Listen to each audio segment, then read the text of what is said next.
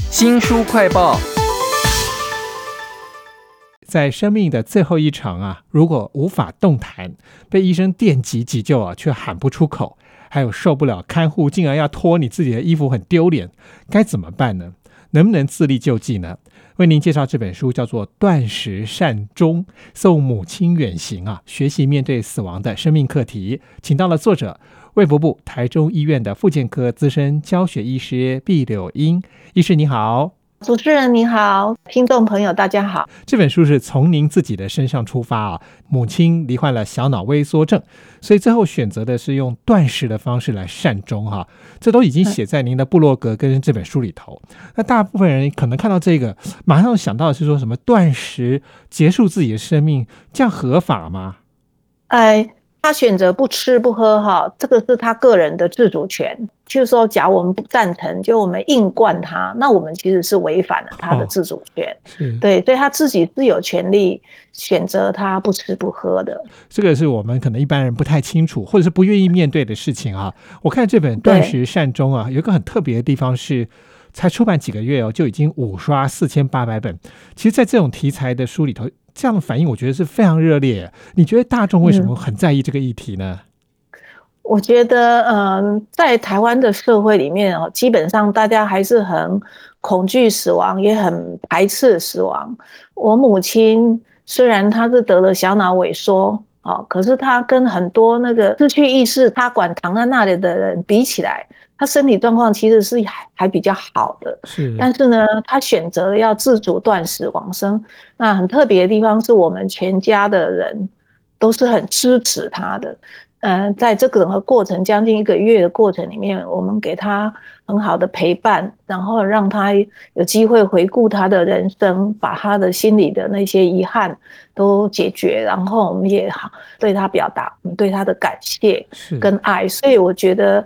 这个临终的过程，哦，也是一个值得一般人学习的一个方法。对，难怪我看到好多的听众或者是你的读友哈，都会回信给你，或者是请求你帮助啊。但可以碰到很多问题耶。那我想你的母亲哦，最后决定要断食善终，应该是有一些事情比那些死亡还要更痛苦，让她做这样的决定吧？对，因为我妈妈得小脑萎缩，其实是快要二十年了。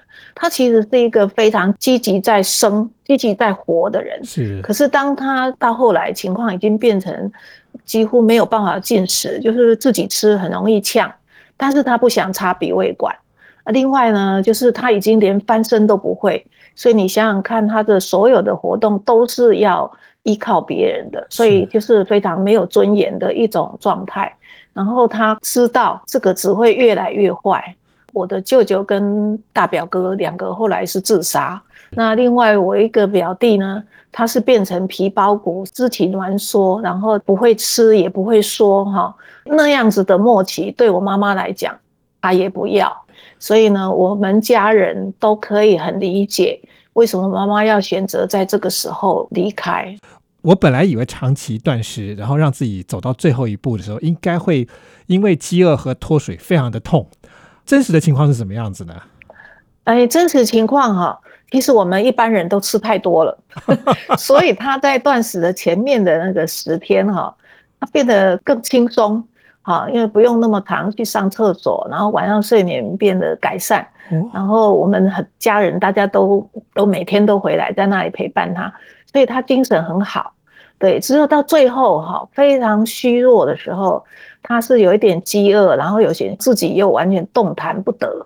我觉得他那个动弹不得所造成的不舒服，远大于他的那个饥饿造成的不舒服。他的饥饿哈，我们只要他喝一点那个可以食用的那种油，譬如橄榄油或苦茶油，他喝一点油，他的胃就很舒服。我带着胃药回去，他一颗都没有吃。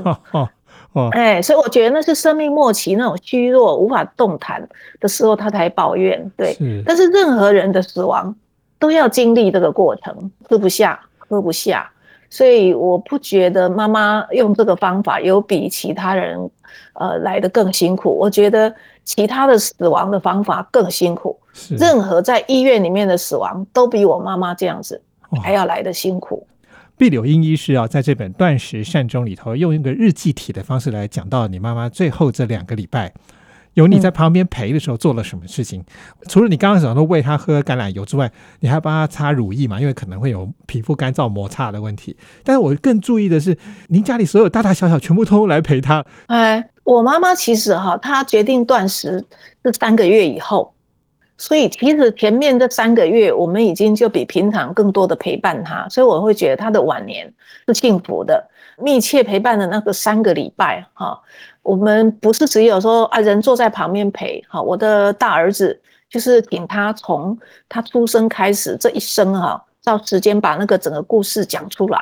那这个他把他的人生讲出来的过程，感动了我们所有的家人，因为他的人生是非常非常辛苦的。是啊，他的父亲还有我的父亲，就是他的先生，对他是非常大的压迫。这些过程，因为我们后来。其他的，譬如女婿啊、孙子辈啊，没有看到那么多。可是有妈妈亲口讲出来，他们是觉得他真的是非常的了不起，然后也知道他做了很多很厉害的事情，譬如说他定期捐款。所以呢，在这个过程呢，子孙是打从心眼里非常非常的敬重他，是，然后不断的感谢他，因为有你，我们的家才有现在。是，所以我觉得对他来讲，这是对他的一个很肯定。他因为我的父亲跟我外公对他的那个压迫，他很没有自信，很自卑。但是他在生命的最后的末期，他拿回了自信，哎，然后有感受到。他对这个家的贡献是，这真的是善终啊！这个“善”这个字呢，用断食的方式来处理，这是毕柳英医师的家族的一个经验哈。看到这本书，还有一个印象深刻的是，很多人来跟你求助，那其中有一个就是他是家属，然后他的病人呢，很想要用断食善终了，结果出了很多的问题，实际会碰到什么问题呢？假如是只有鼻胃管的话呢，家属很容易就可以把鼻胃管拔掉。那他有一个胃造瘘，所以很希望说他在做断食善终的这个过程，希望有安宁的呃医疗可以可以帮助他。但是呢，安宁缓和科对于断食往生的这件事都拒绝，好，对他们不愿意帮忙做拔管的动作，这样子好像是一种加工，啊，不符合伦理，他又没有签过病人自主法，啊，那他们又去以为这样子，呃，卧床几年的。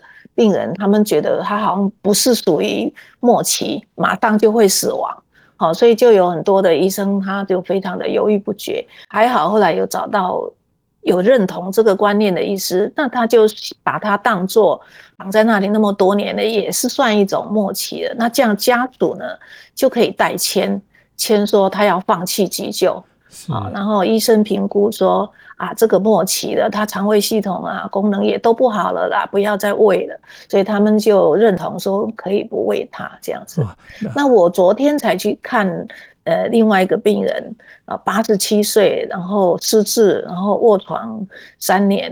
那家属看了我的书，就觉得说妈妈这样躺在那边实在很辛苦，我就有去访视他，以后我们就告诉他如何的用渐进式的方法。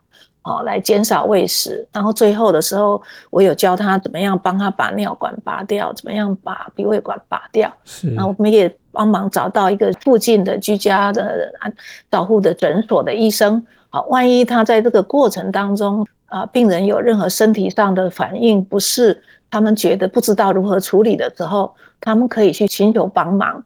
很多医护人员自己也不愿意做这个事情啊，可见的这个观念其实现在还不是非常的普遍。那非常谢谢毕柳英医师啊，用您自己家族的经验告诉我们在断食善终要注意的事情啊，还有就是怎么样走到真正的善终啊。非常谢谢毕柳英医师分享了这本书，谢谢您，谢谢主持人，谢谢各位听众。这本书叫做《断食善终》啊，送母远行，学习面对死亡的生命课题啊。新书快报在这里哦，包括了脸书、YouTube、Spotify、Podcast，都欢迎您去下载订阅频道，还要记得帮我们按赞分享。您赞成用断食的方式来善终吗？欢迎给我们留言哦。我是周翔，下次再会。